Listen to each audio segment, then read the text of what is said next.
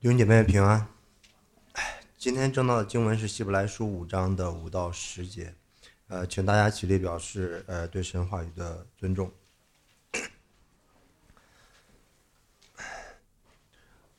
如此，基督也不是自取荣耀做大祭司，乃是在乎向他说：“你是我儿子，我今日生你的那一位。”就如经上又有一处说：“你是照着麦基喜德的等次，永远为祭司。”基督在肉体的时候，即大声哀哭、流泪祷告，恳求那就能救他免死的主，就因他的敬虔蒙了应允。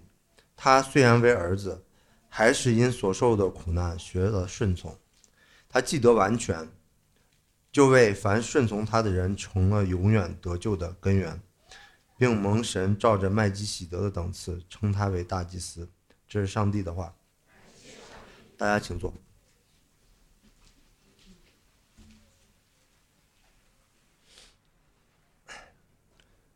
呃，没想到这周会以这样的方式，呃，与大家这样见面啊。然后，呃，我其实是提前和大家见面了，原本我排的并不是这一周的正道。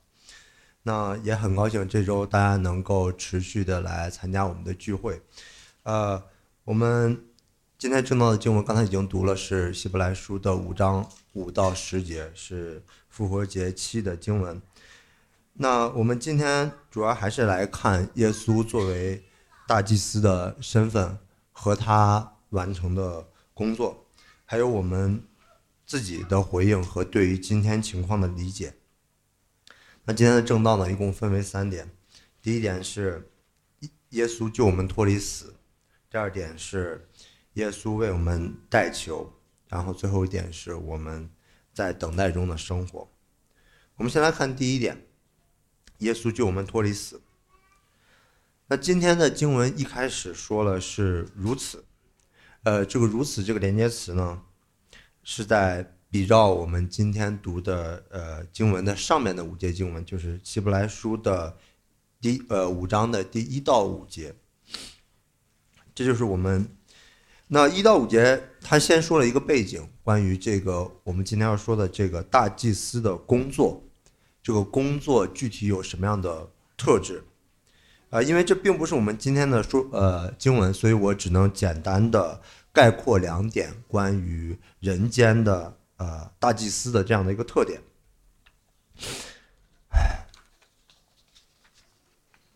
那祭司的工作呢？首先说祭司的工作其实是献祭，但是其实呢，呃，他具体的负责的事情其实是挺杂的。作为一个祭司。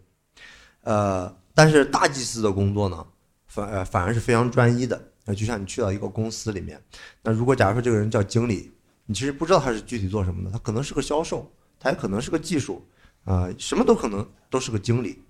但是这个如果这个公司里如果有一个总经理，那你就知道这个总经理的工作一定是管这群经理的，不管这群经理是做什么的，那这个总经理的工作就非常专一。那大祭司的工作呢，就非常专一，就只。专注在献祭这一件事情上，那具体的事情呢，就是献集体的礼物，然后呢，代表集体赎罪，还有就是代表集体去敬拜。那大祭司他的工作，他所献的礼物，所献的赎罪的祭物，所代表的敬拜。都是一个集体性的，并且呢，还有一呃，在这一点上呢，还有就是他所有的这些工作呢，呃，这些都是不完全的。那如果你手中看的正好是看的新一本呢，新一本在第三节说，呃，翻的有一丢丢不一样啊，就是说，他说他怎样为人民的罪献祭，也应该怎样为自己的罪献祭。我这里不展开，但是只是我们单单凭直觉就能知道。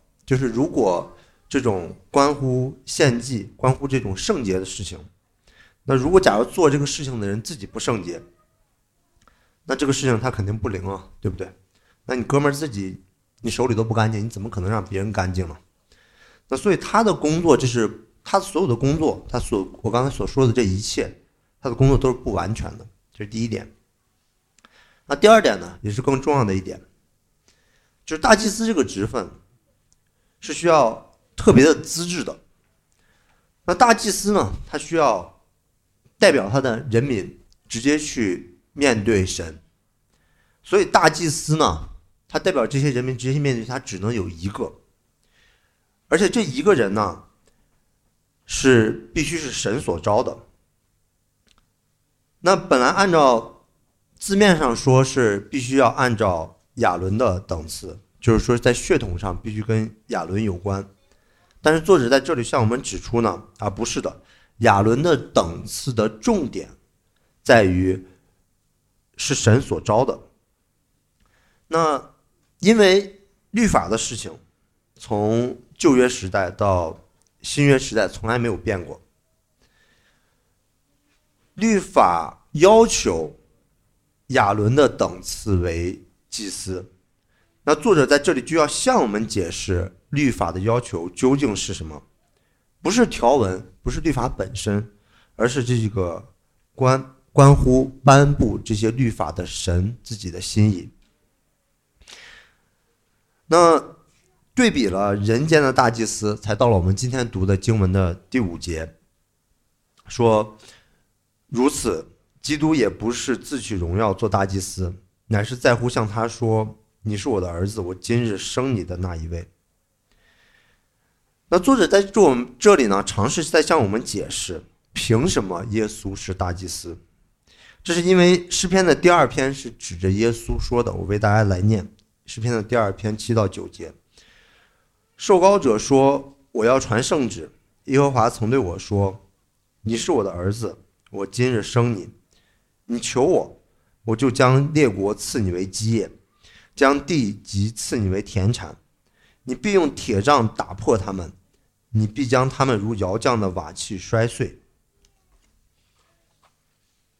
那这里我们要看神应许给他儿子什么，或者说神给他的大祭司是什么？因为我们知道这里儿子指的就是耶稣作为大祭司。八九节说。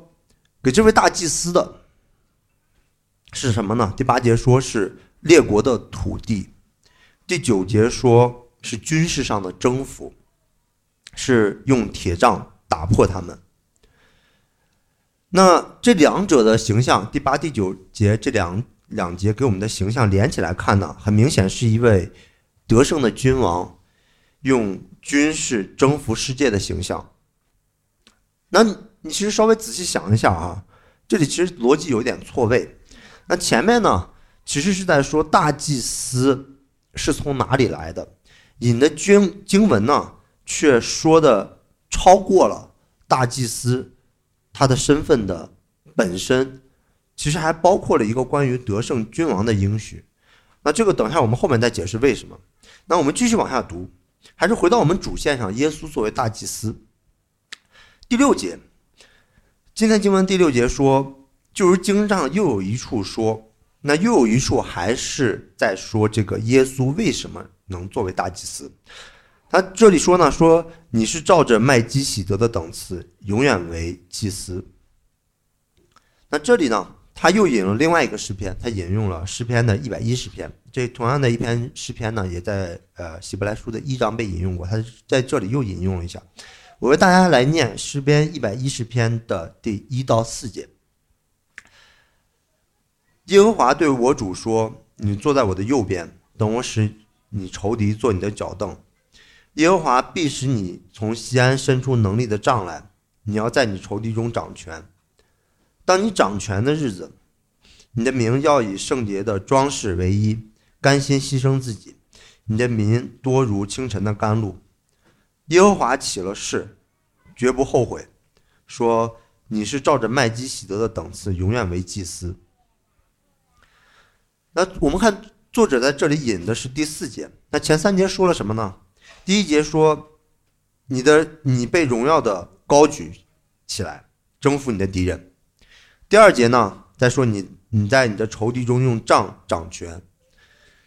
那作者在这里着实引了两段。高度相似的经文，都是这位大祭司，神应许他都是伴着光辉耀眼的军事胜利和征服来的。那这也就是为什么当时读到这篇书信的第一读者非常的不爽，因为他们当时自己也读过，他们相信了耶稣基督就是那一位会伴随着军事征服而来的大祭司，然后呢，然后他们跟我们一样，他们信主了之后，他们也要继续过他们的生活，于是他们回到他们的现实生活之后，很快就蔫了，就不行了。如果说我们今天没有稳定的聚会场地，很不爽，那他们更不爽。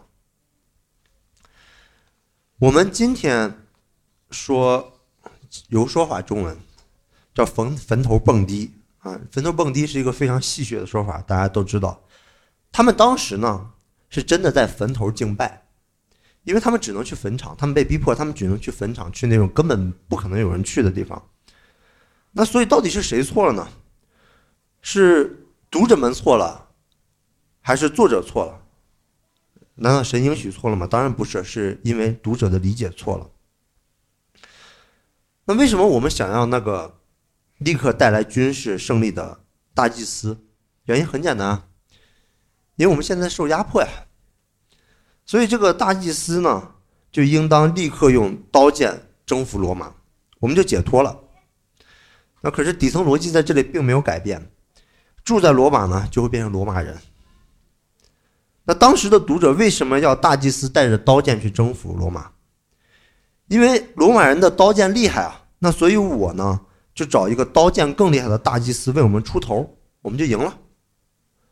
那这是罗马的逻辑还是圣经的逻辑呢？请问各位，啊，当然是罗马的逻辑了。那上周讲了，上周正好讲了，用罗马的逻辑征击败罗马呢，你只会换来一个更残暴的罗马来统治你。这就是耶稣基督为什么必须替我们去死，因为耶稣替我们死，不是为了救我们脱离地上的国。耶稣救我们死，替我们死，是为了救我们脱离死亡的权势，替我们偿还我们违背律法的代价。你要知道，面对罗马刀剑的逼迫，社会的排比。排挤，这么紧急的情况，并对于基督徒来说，并不会像我们说的那样事急从权。真正的问题从来没有变过，就是罪进入了这个世界，而住在这个世界中的人没有办法靠自己解决这个问题，所有人都伏在罪和死的权柄之下。那相信耶稣基督救赎的工作呢，为我们带来的就是脱离罪与死的权权势的捆绑的拯救。这是我们的自由。耶稣没有用他的权柄征服罗马，耶稣用他的权柄，在他的受死和复活中击败征服了死，而我们借着与基督的联合。同样得到了这样一个胜利的身份，不但是作为我们个人，我们每个人得赎，更是我们作为一个教会，作为得救的群体，共同见证基督的受死和复活。那我们来看今天正道的第二点，耶稣为我们代求。我们继续从麦基喜德的身份来看耶稣的基督的工作。那旧约当中。因为麦基洗德从旧约中来嘛，那旧约当中能救以色列人脱离困境的，并不只有这一个。那耶稣为什么这么特殊啊？因为经文告诉我们说，他是按照麦基洗德的等次为大祭司嘛。我们就继续顺着这往下看。麦基洗德的身份有什么特殊呢？那麦基洗德和以诺是唯二的两个人。在创世纪中没有死的人，那其他创世纪当中的人都死了，最终都死了。那这对于耶稣作为超越亚伦等次的大祭司的身份，这是至关重要的。因为大祭司要代表他的人民去跟神献祭、感恩、代求。从我们的经验和常识上讲呢，这么重要的一个角色，他如果经常变动，三天两头一变，肯定不行。为什么？你这是你这个时候，好比你犯了一个大罪，然后呢，这个时候原本先为自己赎罪的大祭司，可以终于为你的罪代求了。好了，那现在第二天大祭司就换了，你想也知道，那一个普通人在关系上是不可能随便接触大祭司的。那大祭司基本上那个身份就相当于他能够。每天开着劳斯莱斯去陆家嘴上班，你呢？你每天你作为一个普通人，你每天要坐两个小时的早高峰四点，还要倒四趟才能到公司，所以你怎么能随便见他呢？差距太大，不可能随便见的。啊，当然了，啊，大祭司那么多人，大祭司当中可能也有好人嘛。那我们就具体再从律法上来看，大祭司能不能见一个普通人？那大祭司呢，主要负责献祭。那么他除了要像普通的以色列人一样守其摩西的律法之外呢，他一定要懂整个献祭的律法，或者说这个献祭的系统，因为这是他的工作。那献祭的系统我在这里肯定不能全部的展开了，但是在这个献祭的系统里面有四重的区分啊，对你没听错，有四重的区分，这个系统就是这么的麻烦。第一个呢是要区分洁净和不洁净的事情。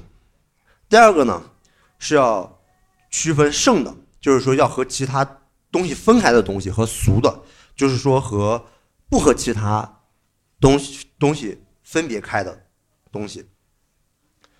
那如果呢，一个大祭司，他从洁净变成了不洁净，要看情况。有的不洁净呢，他把自己变清洁就行，变洁净就行了。有的情况，比如说像。身体损伤这样的问题就没治了，大祭司就不能做了。所以大祭司一定要俊俊貌容美，对。那圣那如果说洁净和不洁净，你听着就可能感觉说这个大祭司每天生活一定要注重很多东西的话，那圣的和俗的的分别就更令人紧张了。因为圣的和俗的一旦混杂，作为大祭司他就会被直接击杀，是不给你第二次机会的。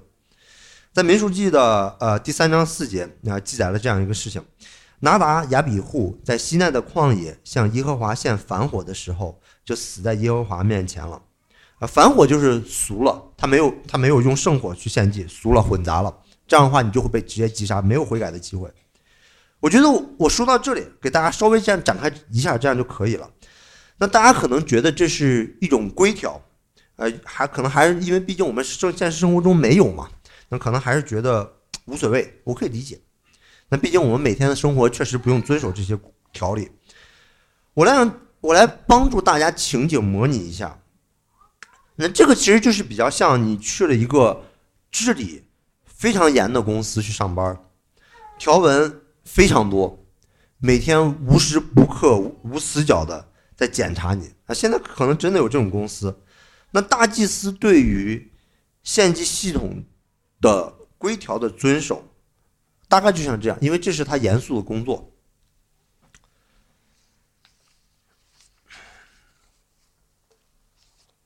那简单说了这么点，想必大家也听出来了。那献祭系统这个事情呢，本身对于大祭司的要求非常的高，要注意的非常的多，非常多的事情。这也是他每天在干的事情，这是他工作的全部。所以，一个普通人很难见到大祭司，因为大祭司太难判断你到底生活中爆了什么雷。那如果假如说你有一般的这种肉眼可见的问题还好，能立刻赶紧走。比如说你有皮肤病啊，这从外表上能看见。但是大家知道，更多的问题实际上都是从外表上看不见的。所以，最安全的方法对于大祭司来说。为了保住他的性命，他就不要见普通人。就你不觉得很奇怪吗？就是一个为普通人带球的人，他最安全保守自己工作的方法是不见普通人。那这个时候呢，你也不要觉得说普通人就好过了啊！就算古代生产力低下，人还是要工作生活的。那好多律法，你一旦触犯或者你没法遵守了，你就要去城外面去了。那这个时候呢，你也没办法去找祭司，你就死循环了。你想一想，明天你上班的时候，如果地铁突然不动了，停了一个星期回不了家，也去不了公司，那这个就是当时的人如果没有办法见大祭司的情况。所以我说了这么多，可以大关于大祭司工作的事情，可以说这个体系其实很有问题，这个体系不太好使。那现在呢？耶稣作为按照麦基喜德的等次，成了大祭司，就是第一个优点，就是他不会死，而且洁净。这个死，不但是说他永远活着，单纯的永远活着。那个如果单纯的永远活着，那叫长命百岁，万寿无疆。耶稣作为大祭司。他是拥有生命的那一位，用创世纪一章的话说呢，就是赐人气息、生命气息的。我们是从他那里获得了生命气息。那并且呢，耶稣自己是无瑕疵的，并且他能洁净那些不洁净的人。这就是为什么普通人能够去就近他。那如果这样的一位大祭司呢，他永远活着，他就能永远的。持续的为我们这些普通人代求，并且耶稣活着，不单单是像我们人一样，他一直拥有拥有生这生命，就如他大祭司的职分一样。他这样这个职分就是由神自己立约，神通过自己的信实维持的。所以弟兄姐妹们，耶稣不但用他的公义，在他的死与受难中，救我们脱离罪与死的权势，也在他复活和得荣耀中，持续的在为我们代求。我们继续往下读经文，我们继续来看耶稣对我们的体恤。经文第七节到第九节，耶稣在肉体的时候。就大声哀哭，流泪祷告，恳求那能救他免死的主，就因他的虔诚蒙了应许。他虽然为儿子，还是因所受的苦难学了顺从。他既得以完全，就为凡顺从他的人，成了永远得救的根源。我们先来看第七节。那第七节在这里引用了诗篇二十二篇，诗篇二十二篇的二十四节。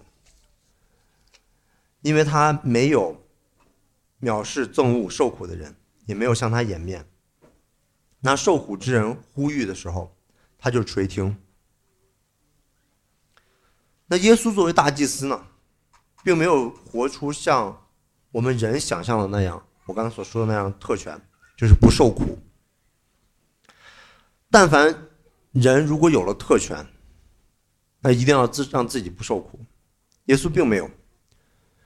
耶稣在这一点上与我们承受了同样的痛苦和试探，不但是在耶稣基督受难的高峰，在十字架上，耶稣基督整个的一生也是如此。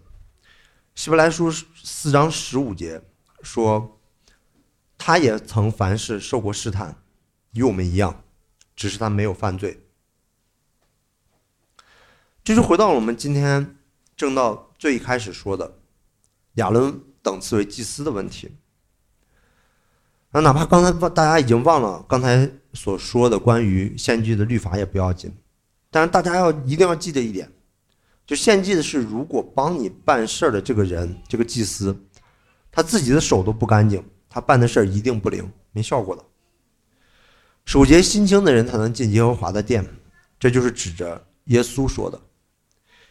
耶稣没有犯罪。所以，他作为大祭司为我们代求，才是有效的。耶稣基督自己没有犯罪，所以他的手是干净的，他为我们的带球才是有效的。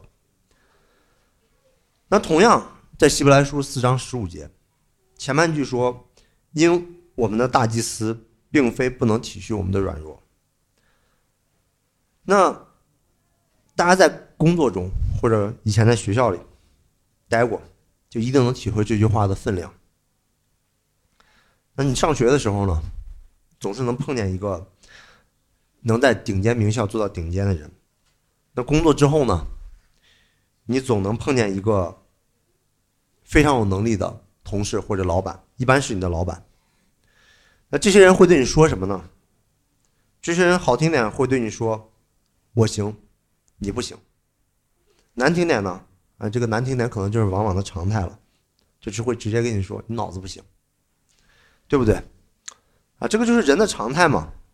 有能力的对别人毫无怜悯，脾气都大；有怜悯的呢，往往呢没什么本事。但是这不是神对他百姓的心意。耶稣作为大祭司，能体会我们所有的患难和软弱，他怜悯我们，同时他也有能力。为我们献向神献上完美的代求。我们今天在此时此地遭受的患难，和历史上的众圣徒们一样，耶稣基督都能体会。我们，同时他也用他的代求托住我们每个人惴惴不安的心。我们得平安，不是因为。我们的意志坚定，我们得平安是因为耶稣基督为我们对我们完全的体恤和为我们有效的代求。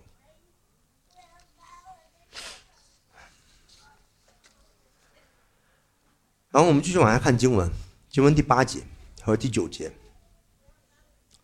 第八节第九节说，他虽然为儿子，但还是因所受的苦难学了顺从。他既得以完全，就为凡顺从他的人成了永远得救的根源。那这两节呢，尤其是第八节，经常给人造成困扰啊，因为读了之后可能就感觉说，那难道耶稣基督在三位一体当中还能不顺服吗？并不是这个意思。这两节经文的重点并不在这里，这两节经文的重点在第九节的后半句。耶稣基督所受的苦难。是顺从他的人得救的根源。那这里少了一个步骤，就是第九节的前半句，我需要为大家解释一下。第九节的前半句，如果你去看新译本，可能会有它括号中可能会有三个不同的翻译，但都很类似，细节有所不同。这里第九节的前半句，如果抠字眼翻译出来的话，应该是他。顺从到完全，顺从在这里并不用过多解释，重点是完全。完全在这里读起来可能是非常容易，呃，读起来好像你一下就理解了。但你仔细想，其实解释清楚这个字并不容易。完全我们能想到的，肯定是说的是耶稣基督做得好才完全。那具体怎么做得好？呃，可能是做到满分，或者都做到了啊。当然，如果这么说的话，也并不违背圣经本身的意思。可是这还没有，这个还是没有解释出什么是完全。那“完全”这个词在和合本中和很多其他的语境用的是一个词。那这里和其他的用法，其他地方的用法和指代的事情并不一样。完全在这里指代的是。他被圣化了，或者说他被成圣了。这个圣就是上面律法，我刚才在解释那个繁杂的律法系统当中所说的圣和俗的分别的那个圣。耶稣借着自己的受死与复活，完成了那个终极的，就是那个律法系统所要那么复杂的律法系统所要求的一个途径，成为圣。并且这样一个跨越时代的历史性的工作，它是和我们有关的，是我们得救的根源。就是说，耶稣基督所做成的这样一个完美对律法完美系统完美满足的这样一个工作的果效，是直接的属于我们在座每一个人的。我来举一个例子，让继续帮大家理解。这样一个重要性。那去年大家都看球赛，对吧？世界杯啊，弟兄姐妹都很关，都非常关注。那球赛呢，有个特点，就是绝大部分人只能看，不能上场。然后呢，去年很多支持阿根廷的人球迷就圆梦了，梅西率领的阿根廷队捧起了大力神杯，那所有支持阿根廷的球迷就欣喜若狂。那耶稣的工作作为我们得救的根源，就像阿根廷夺冠了一样。尽管支持阿根廷的每一个球迷。都没有上场踢球，但是阿根廷赢了，支持阿根廷的人就等于他们都赢了。但是耶稣的工作作为我们得救的根源，就超越了我刚才所说的球赛，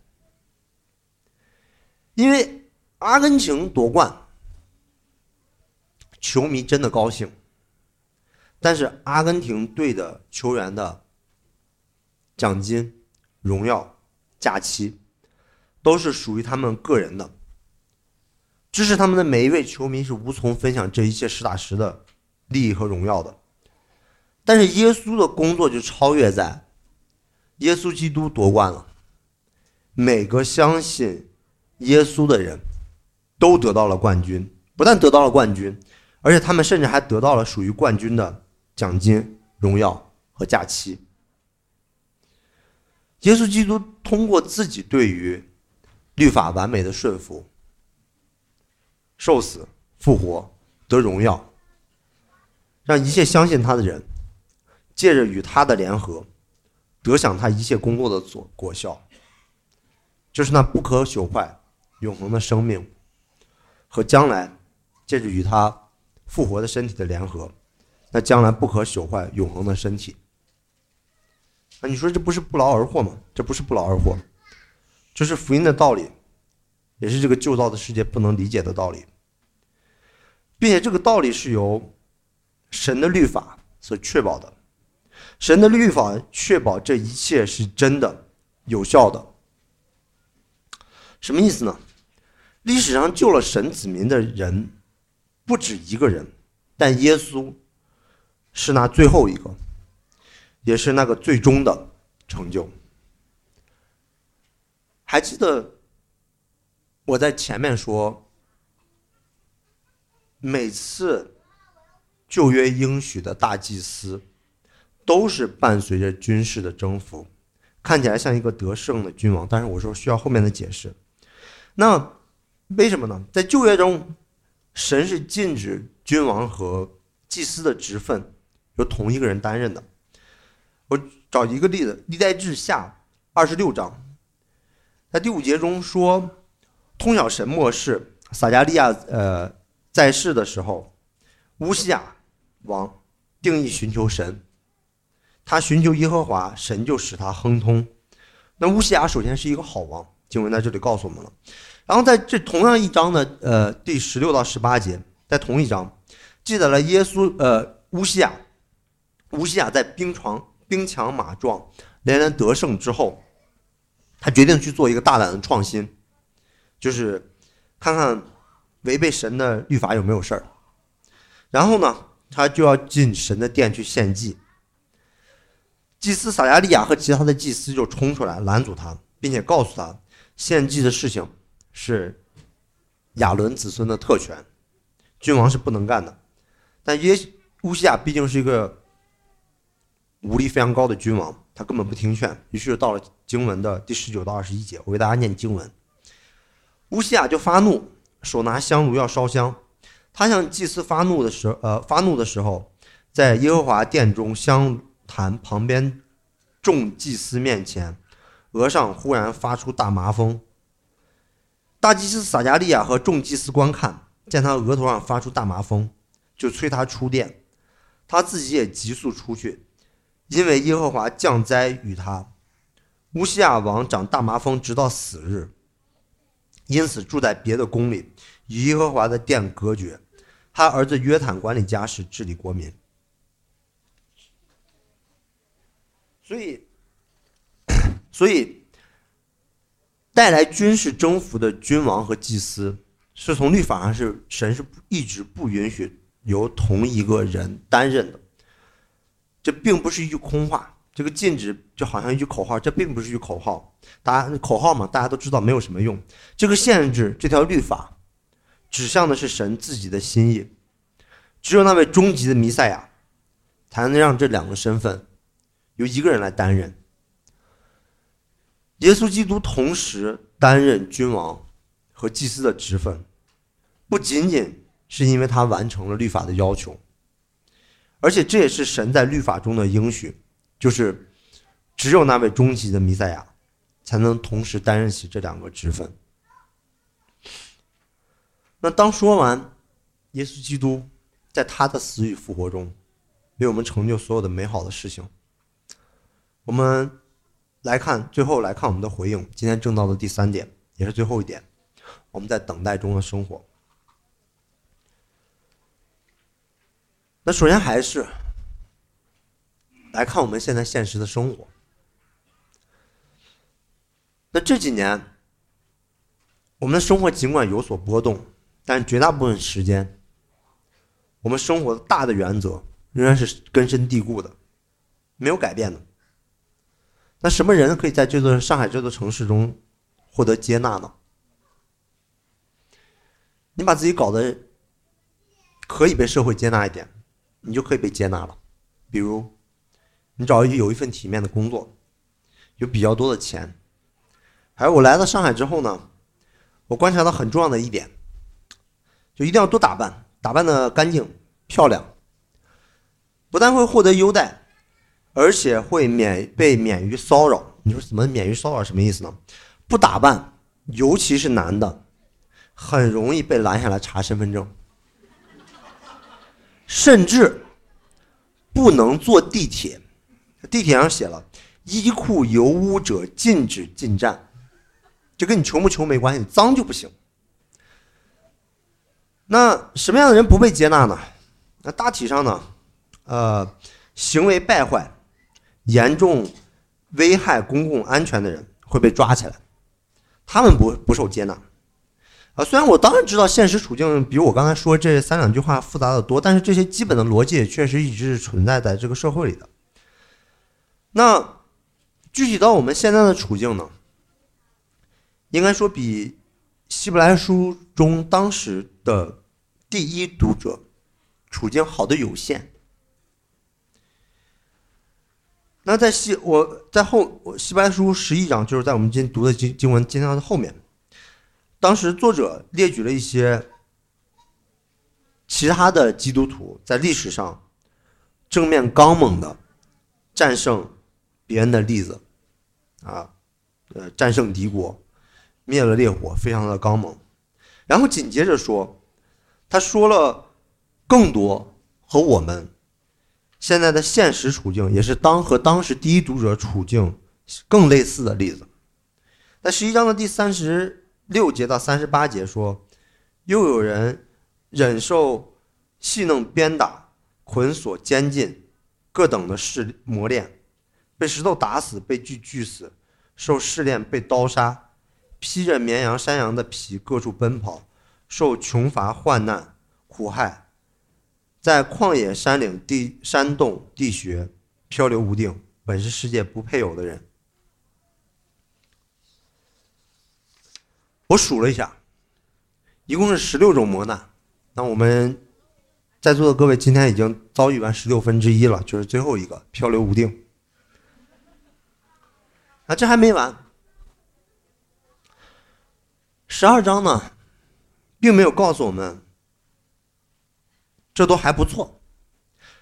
十二章接着十一章嘛，我们刚才说十一章，十二章接着有两处告诉我们，那即使这么难，他说了，其实他说了一件很让人灰心的事情，即使这么难，你们还是会犯罪。没错，那前面我说了，即使在面临最紧急、最重要时刻的时候，神的律法仍然算数。那面对这么难的处境，我们怎么办呢？大家有没有觉得？你仔细想一想，我不知道这是过去一周大家有没有想，我们现在艰难的处境，你看一下日期，好像基本上回到了一年前。一年前，尽管我没有在上海，但我知道上海发生了什么。啊，当那当时那人那就有人说，不管是过去还是现在，那就有人说，那怎么办？这么难？那那就就润了，润了就好了，啊，润润润润就好了。对，有人可能呃稍微年长的不知道什么叫润，润就是跑路、移民的意思，不在中呃不在这里待了。那让我来善意的提醒一下这么想的弟兄姐妹们，当时收到这封信的基督徒，处在的。就是我们口中的外国，而且他还不是一个一般的外国，他当时是世界上最强大、最文明的外国。基督徒受迫害，跟文明的强大与否、文明与否没有关系。那在这里，我觉得最要紧的基础呢，就是我们对自己。成为一个基督徒，现实的期待。如果我们期待，我们换个环境之后，换一个看起来跟安逸平和的环境之后，我们就能立刻改变，我们就立刻变好，立刻就不受希伯来书十二章作者的苛责，就不再犯罪了。那这说明我们对自己的救恩有着不切实际的期待。我对这种期待呢，呃，叫做美少女战士式的期待，什么意思呢？什么叫做美少女战士式的期待呢？大家都看过没有？嗯，呃，看没看过不要紧。对我觉得这个弟兄弟兄们看过也不要难为情，对吧？我知道姐妹们可能看过。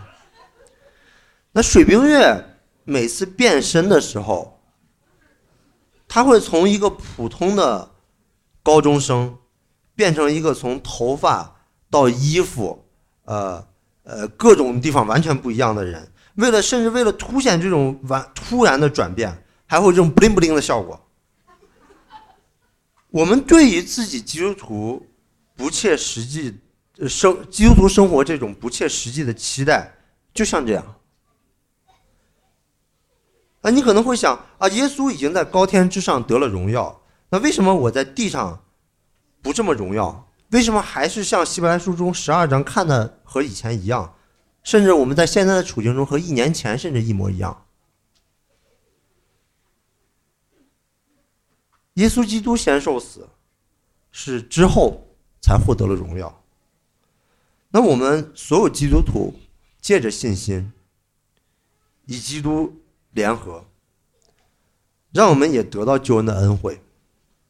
但是这个恩惠不仅仅是在本质上，像我刚才说的。呃，那个球员的荣耀奖金，也是形式上的。什么叫形式上？就是我们也要经历基督的历程，在每个基督徒得到救恩之后，也要活出基督的样式，就是先承受苦难，再得到那荣耀的复活。所以你想到底是什么和我们？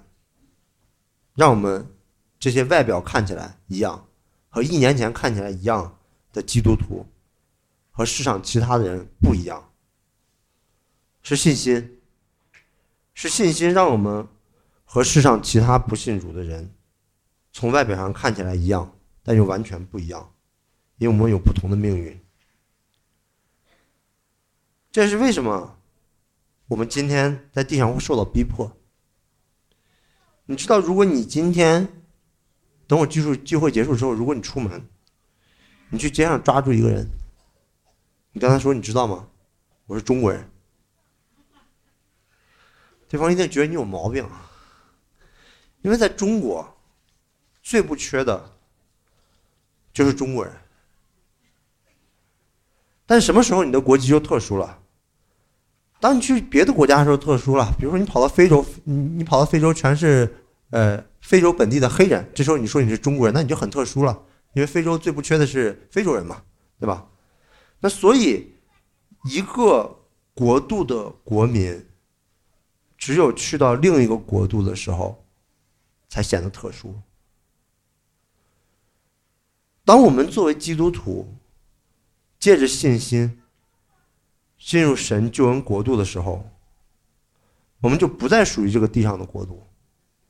这就是为什么我们在任何地上的国度都会显得特殊，都会受逼迫，都会受到误解。这不是我们在此时此地的特权，这是历世历代同属于这个救赎国度的国民，在地上的国度中共同的经历。那这个共同的经历会怎么收场呢？这个世界会告诉你，对，即使你有信仰，这个世界也会告诉你，会有一个可爱的小天使，在你生命结束那一天来接你，你就会变成一个魂儿，上天堂了。可是圣经告诉我们，不，不是这样的。最后不是我们作为基督徒在生命最后一天逃走，从这个世上逃走，而是神带着新天新地和历史历代所有复活的众圣徒来到这个世上，一同在地上作王。我们一起来做一个结束的祷告。亲爱慈悲怜悯的天父，我们恳求你的怜悯。在这个动荡的季节，托住我们的信心。我们仰望你的信实和始终如一救赎的工作，求助你的保守。奉我主耶稣基督的名求，阿门。